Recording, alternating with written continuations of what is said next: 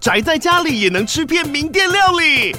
最懂吃的美食平台宅点心满周岁喽！二月二十六号至三月三十一号，周年庆消费满千折五十元，满两千折两百元，限量五十组超值组合包，原价二四九九元，特价二四零零元，搭配专区优惠再折两百元。鱼子烧麦、老爷叉烧、鲜肉汤包、墨西哥起司煎饼，揪朋友来家宅着吃更好吃。马上点击链接探访宅点心。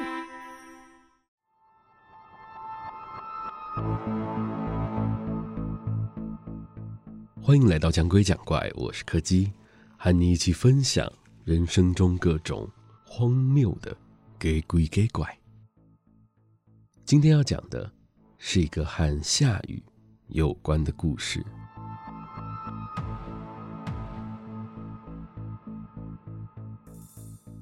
下雨的时候，请不要抄小路。那是我在国中的时候遇到的一段非常特别的经验。那条路是从学校通往公园球场最快的路径，就位在乡公所后方的小山上面。平时要走个十五分钟的路程，只要骑着脚踏车从那条路穿过去，两三分钟就可以到了。不过，基于安全的因素，每次只要一下雨，乡公所就会有人拿着三角锥出来挡住那条路，上面还会插个禁止通行的牌子。说到底，之所以要封路的理由，确实是因为安全因素，只不过跟一般人想象的有点不太一样。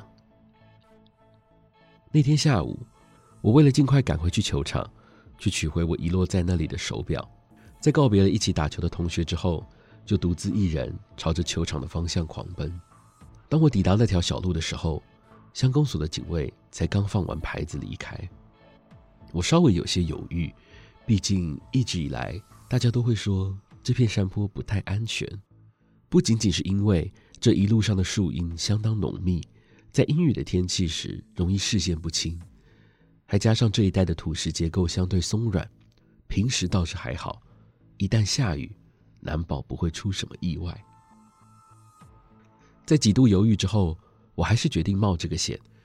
毕竟当时的雨势并不大，三分钟的路程一下就过去了，还是尽快把手表拿回来比较要紧。但是我才刚踏进那条小路里，走不到几步路的时间，就察觉到了情况好像有点不太对劲。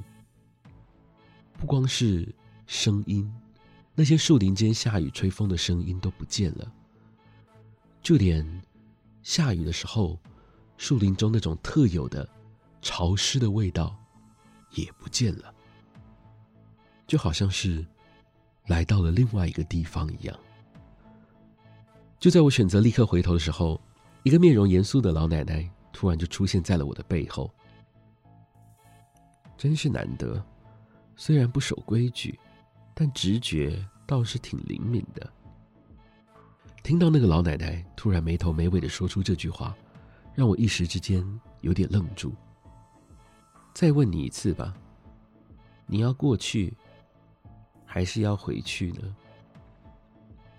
顺着老奶奶的拐杖指着的方向看去，只见前方不远处的出口，正透着几丝照映进树林中的阳光。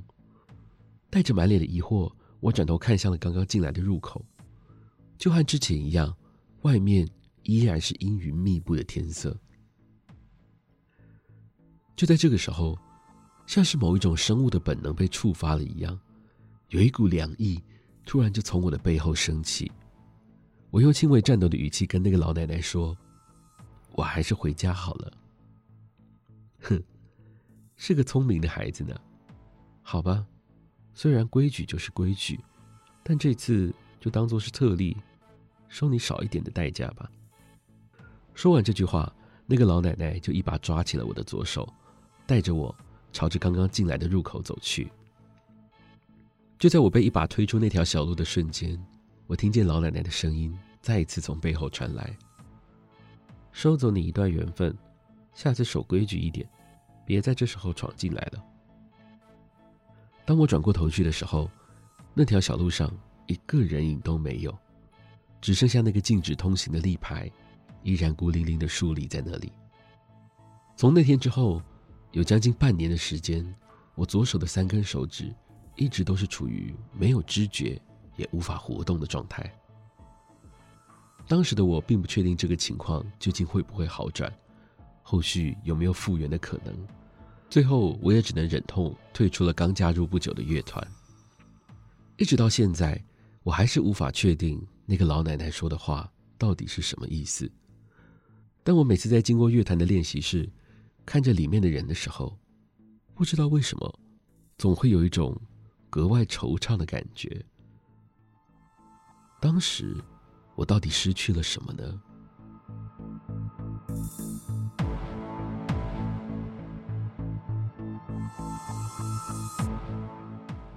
今天的故事就到这里告一个段落了。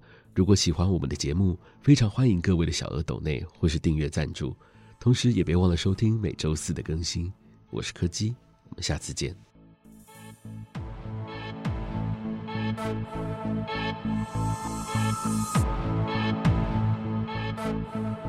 you.